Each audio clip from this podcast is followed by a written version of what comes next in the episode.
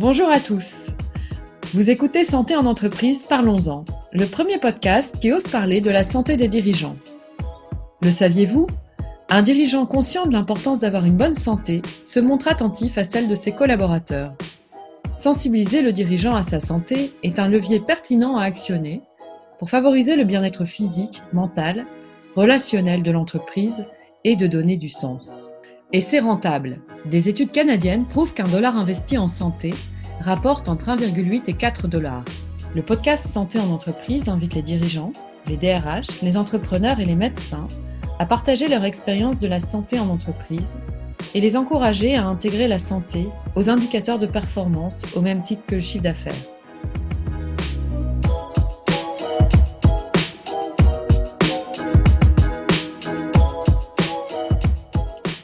Aujourd'hui, je rencontre Gaël Châtelain-Berry. Gaël est auteur, conférencier et consultant. Il a passé plus de 20 ans en entreprise en tant que manager dans des grands groupes médias comme TF1, Canal+ ou Énergie. Et c'est à partir de sa propre expérience qu'il a commencé à écrire sur le management bienveillant et le bien-être en entreprise. Bonjour Gaël. Bonjour Constance. C'est très sympa d'avoir répondu spontanément. Euh, normal, j'essaye. J'essaye bah, de consacrer du temps.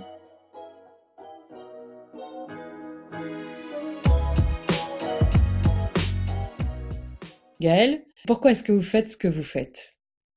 Alors, l'anecdote, elle est très simple. Je ne sais pas si vous vous rappelez du, euh, du scandale des taxis d'Agnès Salle euh, à l'Institut national de l'audiovisuel. Elle prenait trop de taxis, elle s'est fait virer. Oui, voilà. je me souviens très bien. Moi, j'étais dans le taxi avec Agnès, en fait. J'étais au comité exécutif de l'INA. Puis, un nouveau président est arrivé après ce scandale. Il a viré tous les membres du COMEX les uns après les autres. Et euh, mon épouse, qui est américaine, m'a dit euh, Gaël, tu es vieux, tu es cher, prépare-toi à 3 ou 4 ans de chômage. Réinvente-toi. OK. Et c'est ce que j'ai fait. Mon premier livre a été publié il y a longtemps, enfin en 2008. Donc j'ai recommencé à écrire, mais sur des sujets, ben, euh, la bienveillance entreprise, ce genre de choses. Je voulais envoyer des ondes positives à un moment de ma vie où, très honnêtement, les ondes n'étaient pas trop positives. Donc je me suis fait ma propre thérapie en écrivant. Et j'ai commencé à faire des conférences autour de ces sujets-là, de la bienveillance en entreprise dans un premier temps, et puis après, j'ai commencé à parler de la lutte contre le sexisme en entreprise, puis de la confiance en soi, etc. etc. Puis j'ai fait de plus en plus de conférences, et puis j'ai fini par en faire un métier euh, à 100% de mon temps. Et là, grâce à notre ami Covid, bah, je me réinvente encore une fois, puisque bah, les conférences en présentiel, il n'y en a pas beaucoup, hein, on va dire. Mm. Donc, euh, bah, je fais pas mal de webinaires. J'ai lancé une plateforme de VOD euh, de mes webinaires. Commence à marcher doucement. Euh, donc voilà, et en fait, je suis hyper content parce que ce que je faisais avec mes équipes, parce que j'étais manager d'équipes de quelques dizaines, plusieurs centaines de personnes. Donc j'ai changé les parcours de vie professionnelle de pas mal de monde. Et là, en fait, je le fais, mais de façon un peu plus massive. Donc c'est c'est assez grave. Non, c'est pas assez, c'est très très gratifiant.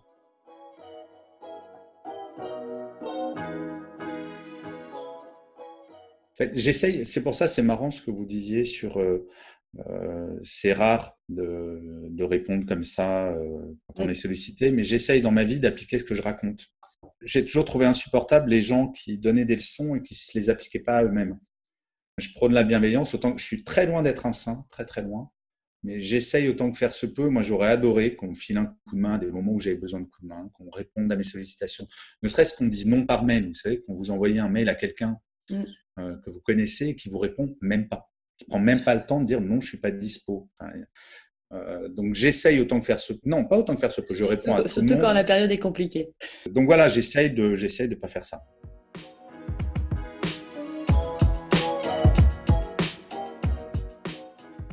Qu'est-ce qui fait que vous êtes passé du, bureau avec euh, Agnès à, la bienveillance? Mais Parce que ça me semblait être une évidence. Je trouve qu'en France, on a une propension à se pourrir le moral absolument extraordinaire. Comme je le disais un peu en, avant, je suis un peu comme Colombo, je parle très souvent de mon épouse. Euh, il se trouve qu'elle est américaine, donc j'ai pas mal d'attaches aux États-Unis. Et quand je vois ce qu'ils sont en train de vivre aux mm. États-Unis, c'est-à-dire que c'est horrible, c'est pas le mot. C'est immonde. Et on est qu'au début, la Banque centrale américaine a lancé des prévisions avec un taux de chômage à 32%. Enfin, je ne sais pas si vous réalisez, c'est un truc de dingue. Donc, quand j'entends des Français se plaindre de leur pays, dire Oh là là, on, on vit dans une dans une dictature, c'est horrible. C'est les gars, atterrissez. On est dans un pays extraordinaire, mais extraordinaire. Et les gens souffrent en entreprise et parfois ça vient du management. Ou même dans les CHU, il y a des problématiques de management bienveillant et même dans les endroits où ils sauvent des vies, mais je vous garantis, il y a un professeur qui m'avait marqué, un, professeur en neurologie, euh, un jeune gars, le mec hyper énervant, jeune, beau gosse, intelligent. Vous voyez, c'est le genre euh, Georges Clooney, un peu. Bah, lui, c'est une jeune génération donc, qui fait quand même des opérations sur le cerveau. Donc on peut dire qu'en termes de stress, c'est pas mal, et qu'en termes de sauver des vies, c'est énorme. Et bah, pour autant, c'est lui qui, il y a 3-4 ans, il s'est dit, mes équipes sont sous pression sans arrêt, donc je vais mettre à disposition gratuitement des coachs sportifs pour qu'entre midi et deux, ils se détendent. Bah, aujourd'hui, maintenant, dans cet hôpital, il y a 10 coachs sportifs qui viennent tous les jours gratuitement pour que les gens aillent se défouler. Et en fait, il s'aperçoit que ben, l'ambiance est meilleure, que les gens sont plus performants. Il y a une autre façon de faire. Et ça n'enlève pas de l'efficacité, ça n'enlève pas de la crédibilité. Au contraire, ça amène du bien-être. Et sérieusement, c'est un vrai kiff d'aller travailler en souriant, n'ayant pas la boule au ventre. Donc, euh, moi, j'essaye de prôner ça parce que j'ai plein de gens dans mon entourage qui souffrent en allant au travail, alors que dans nos pays occidentaux, on n'a pas le droit de pas aller bien. On n'a juste pas le droit.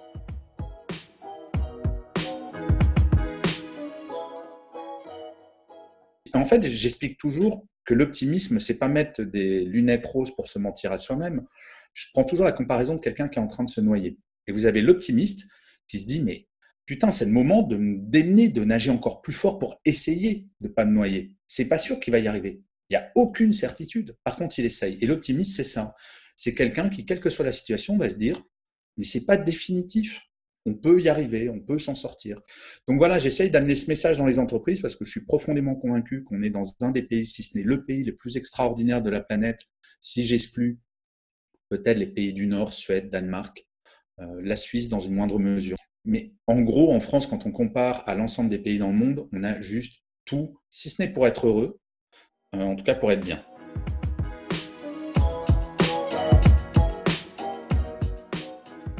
Le mal-être en entreprise, on s'aperçoit qu'il est généré par les êtres humains. Il n'est pas généré par une situation économique, il n'est pas généré par, euh, par autre chose qu'un management euh, agressif qui va mettre. J'entends des managers qui disent aujourd'hui Bon, allez les gars, on va rattraper le retard une des premières choses à faire quand euh, il va y avoir un retour du présentiel, c'est de poser la question aux gens, mais droit dans les yeux, parce que là, là vous voyez, vous avez l'impression que je regarde dans les yeux. Et en fait, le problème de la visio, c'est qu'on ne peut plus parler en se regardant dans les yeux. Mm. C'est, et je parlais à des psys de ça, c'est, ça a un impact terrifiant. Mm. Donc, il faudra, dès qu'il y a du présentiel, juste poser cette question comment tu as vécu cette période? Mm. Et vraiment la poser sincèrement et débriefer de cette période, parce que ça a été très traumatique. J'ai un sondage sur mon site la semaine dernière ouais, plus de 70% des gens sont démotivés ou très démotivés. Plus de 70%, enfin on ne parle pas d'un petit pourcentage, c'est massif, c'est majeur. Et donc il va falloir agir.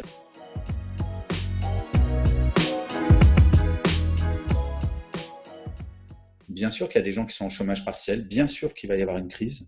Enfin, ça serait euh, idiot de se mentir. Mais par contre, je crois beaucoup à la notion de rééquilibrage. C'est on va, euh, on se dirige vers un autre monde avec d'autres activités là, parce qu'il y a un rééquilibrage des business et grâce au chômage partiel, le pouvoir d'achat des Français s'est pas effondré comme c'est le cas dans d'autres pays. Donc, euh, donc je, pense qu'on va avoir une période d'adaptation qui va peut-être durer quelques mois, peut-être un an, je ne sais pas, on verra, mais, euh, mais on a absolument tout pour, euh, pour que ça se passe bien. Et ça dépendra de nous. Ça, je suis convaincu. Par contre, ça dépendra vraiment de notre action. Individuelle et globale et commune.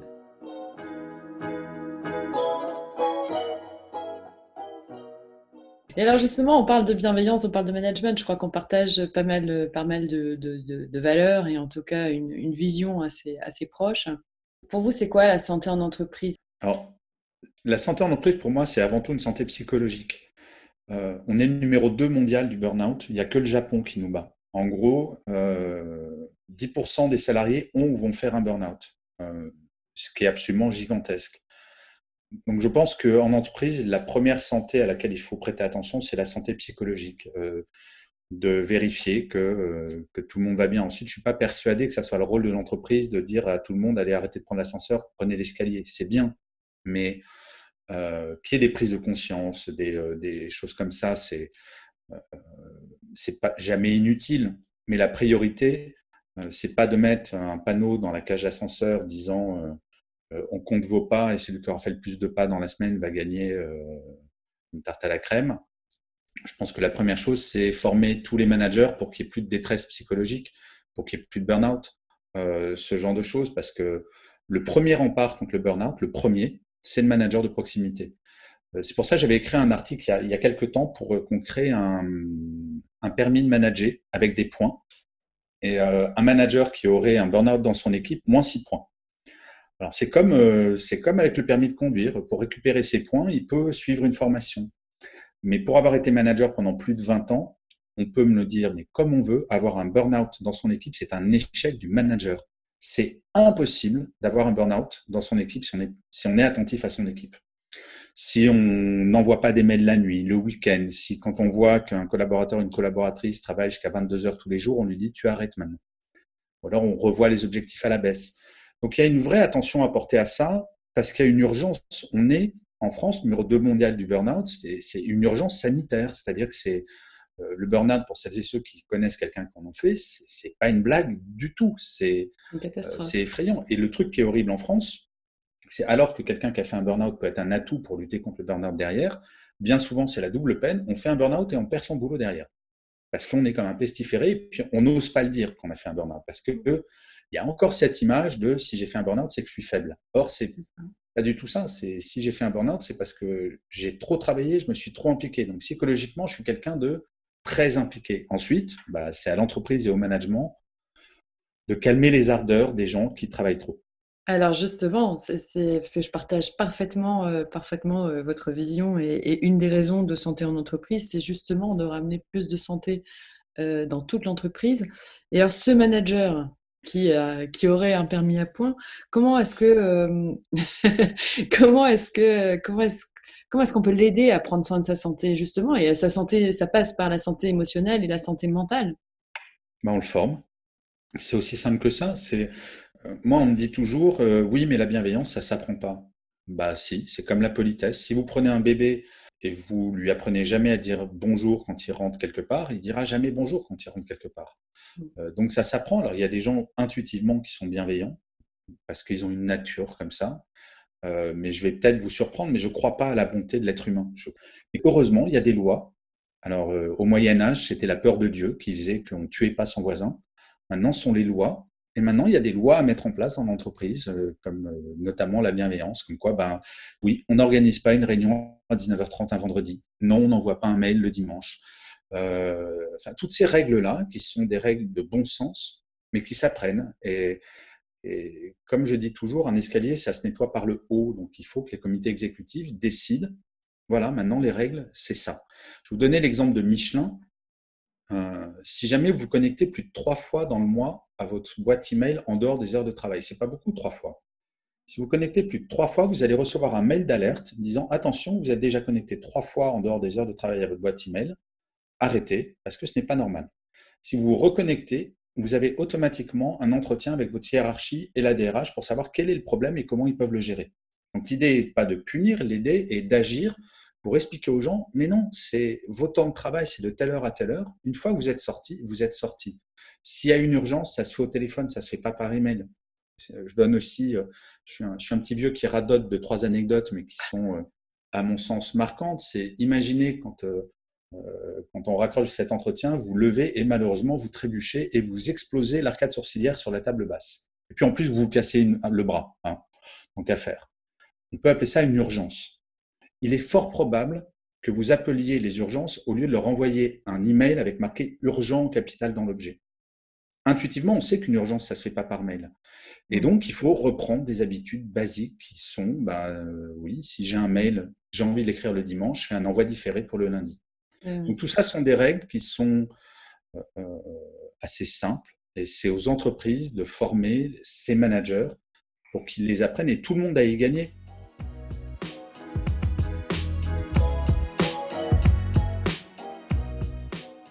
C'est la célèbre étude de, Harvard et du MIT qui dit qu'un salarié heureux est 31% plus productif, 6 fois moins absent, 55% plus créatif, 2 fois moins malade et 9 fois plus loyal.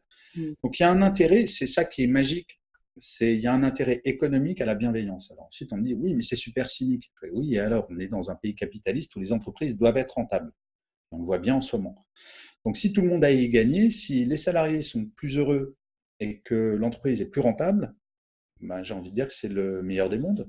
C'est exactement pour ça que nous sommes là. Et alors, régulièrement, vous parlez de sens. Et alors, moi, mhm. j'aime bien dire que euh, prendre soin de sa santé, c'est commencer par donner du sens à ce qu'on vit. Qu'est-ce que ça vous dit Qu'est-ce que ça veut dire pour vous donner du sens aux managers, donner du sens aux salariés? Alors, donner du sens aux salariés, c'est si on pose la question à quelqu'un pourquoi est-ce que tu travailles? Si la réponse c'est bah faut bien payer son loyer, euh, c'est qu'il n'y a pas de sens. Il faut aller au-delà de ça. Alors, pareil, j'ai une anecdote que je, raconte toujours parce qu'elle me semble bien expliquer ce que c'est donner du sens. C'était une interview qui a un ou deux ans de l'homme de ménage chez SpaceX. Vous savez, l'entreprise d'Elon Musk qui veut nous envoyer sur Mars. Et le journaliste dit, mais euh, qu'est-ce que vous faites? Le type dit, bah, je suis l'homme de ménage, je nettoie le bureau des ingénieurs. Oui, mais quel est le sens de votre travail? Et lui dit, bah, bah je, participe à la conquête spatiale. Le journaliste a un air étonné et l'homme de ménage lui dit, non, mais attendez, bien sûr que je participe à la conquête spatiale parce que mon manager m'a expliqué que si je nettoyais les ordinateurs parfaitement, qu'ils étaient comme neufs tous les jours, que les bureaux des ingénieurs sentaient bon, qu'ils étaient aérés, que les poubelles étaient vidées, que les bureaux étaient rangés, que tout était absolument parfait tous les jours, les ingénieurs se sentiraient mieux au travail, ils seraient, leur bien-être serait augmenté, donc ils seraient plus créatifs. Donc grâce à mon travail d'homme de ménage, nous irions plus vite sur Mars. Donc oui, moi, homme de ménage, je participe à la conquête spatiale. Donner du sens, c'est ça. C'est se poser la question de quelle est la grande raison pour laquelle on travaille. Et pas simplement, enfin, je travaille pour payer mon loyer.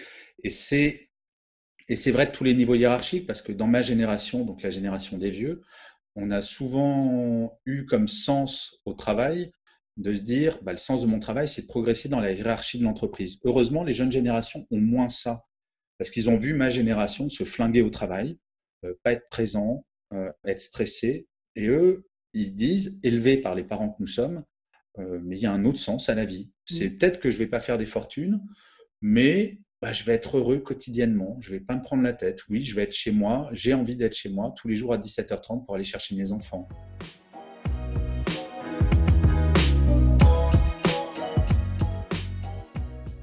Mais moi, je suis très, très optimiste pour mes enfants. Je suis profondément convaincu euh, ça fait 20 ans que je dis, et tout le monde me prend pour un doux taré, qu'il allait falloir une énorme rupture, une énorme crise pour qu'enfin euh, le, monde qui a été créé notamment après les années 80 euh, s'effondre, au sens valeur du terme. Ce modèle-là des années 80 est en train de disparaître, littéralement. C'est-à-dire que ce qui se passe aux États-Unis, et on n'en est qu'au début, on n'en est vraiment qu'au début, c'est fini. Mais vraiment, alors ça va mettre du temps, mais nos enfants euh, tireront profit de ça, vraiment. Donc s'il a fallu cette crise pour mettre un point final à, ces plus de 30 ans où le financier était mis largement au-dessus de l'humain, ce qui n'est pas le capitalisme d'ailleurs. Je vais faire, si, vous me permettez, une petite digression sur la théorie économique. Un des grands théoriciens du capitalisme s'appelle Adam Smith et il écrivait au XVIIIe siècle, au XVIIIe, qu'une entreprise était faite pour être rentable, pour pouvoir payer des salaires, pour que les ouvriers qui touchaient salaire puissent acheter des produits. Mais il allait plus loin, Adam Smith, il disait, mais le chef de l'entreprise doit prendre soin de ses ouvriers. Donc, il doit faire attention à leur santé et payer la santé au XVIIIe siècle, donc à un moment où l'espérance de vie devait plafonner en gros à 25-30 ans. Vous voyez mmh. Adam Smith disait, c'est important de prendre soin de la santé de ses ouvriers, parce qu'on a intérêt en tant que chef d'entreprise à ce que nos ouvriers soient en bonne santé, mais il allait plus loin. Il disait, il faut impérativement prendre en charge l'éducation des enfants de l'ouvrier. Parce que si vous voulez perdurer, il faut avoir des gens éduqués et progresser euh, socialement. Donc le capitalisme, ce n'est pas un truc d'ordure. C'est les années 80 qui ont transformé le capitalisme en un truc ordurier. Et au même titre que le communisme s'est effondré avec Gorbatchev, la perestroïka et tout ça, je crois que là, ce qui va se passer aux États-Unis, enfin ce qui est en train de se passer aux États-Unis, ce qui va se passer dans les mois qui viennent, euh, va nous montrer la fin d'un modèle.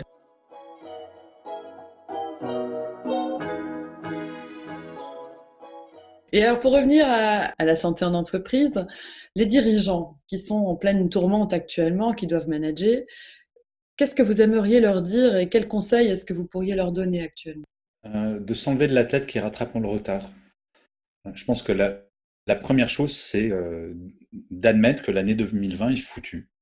Et donc de se dire comment, euh, comment est-ce qu'on gère. Euh, la question, c'est pas de rattraper le retard perdu depuis trois mois.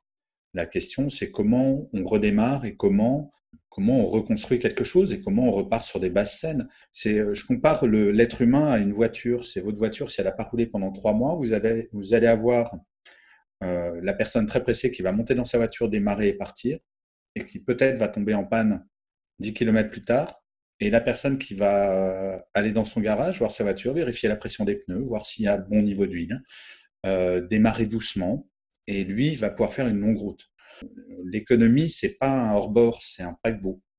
Or, ce paquebot qui était lancé depuis 30 ans, c'est arrêté net. Net, c'est-à-dire que c'est la première fois dans l'histoire du monde que l'économie s'est arrêtée net. C'est pas un petit ralentissement, c'est net. On a arrêté pendant deux mois, un peu plus de deux mois, l'économie mondiale. Bah, ça va redémarrer lentement. Mm. Ça va prendre, ça va prendre du temps. Donc, faut être impatient de rassurer les équipes, leur euh, expliquer que oui, il y aura peut-être encore un peu de chômage partiel. Euh, peut-être que parfois on devra licencier des gens. Oui, c'est une évidence. Ça serait se voiler la face. Mm. Par contre, il y a une nouvelle économie qui se crée très factuellement, la réalité, elle est là. Il y a un rééquilibrage. Il y a des gens qui vont subir les conséquences de ce rééquilibrage. Mais si je suis patron d'une entreprise, c'est un petit peu ce que je dirais, c'est euh, d'expliquer qu'on n'est pas dans le cadre d'une crise économique telle que celle de 29. Là, c'est pas du tout le cas. Il y a eu un arrêt du paquebot et euh, on va le redémarrer différemment. Et euh, je vais le garder cet exemple. Merci pour cet entretien parce me donne des. Non, mais parler, ça permet de, d'éclaircir certaines pensées. Et si effectivement il y a des licenciements chez les transporteurs aériens, ça créera de l'emploi chez les hôteliers, chez les restaurants. et ça va repartir petit à petit. Je ne veux pas non plus euh, tout mettre, euh, tout mettre en rose. C'est clair qu'on se prépare des mois qui ne seront pas faciles, c'est évident. Et à la fois, on est dans un système où même si on se fait licencier, on va avoir deux ans pour retrouver un travail. Et c'est clair que dans deux ans, c'est une évidence absolue, que dans deux ans, l'économie française sera repartie comme elle l'était peut-être pas avant le corona, mais euh, avec de la création d'emplois, etc. Donc, en gros, c'est ce qu'il faut se dire, c'est qu'on est dans un système où même si on est au chômage, on retrouvera du boulot parce que l'économie, à partir de maintenant, euh, au stade où on en est, ne fera que reprendre. Donc, je pense que l'humain et l'économie peuvent aller ensemble.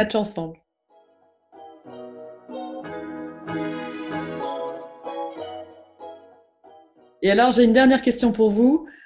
Qu'est-ce que vous faites pour prendre soin de vous, Gaël? Qu'est-ce que je fais pour prendre. Eh ben, alors, je vais vous montrer un truc. Ça se voit ou pas?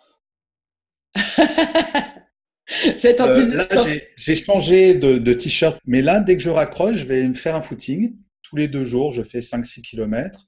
J'essaye de manger sainement, j'essaye de manger moins de viande. Je me distrais beaucoup.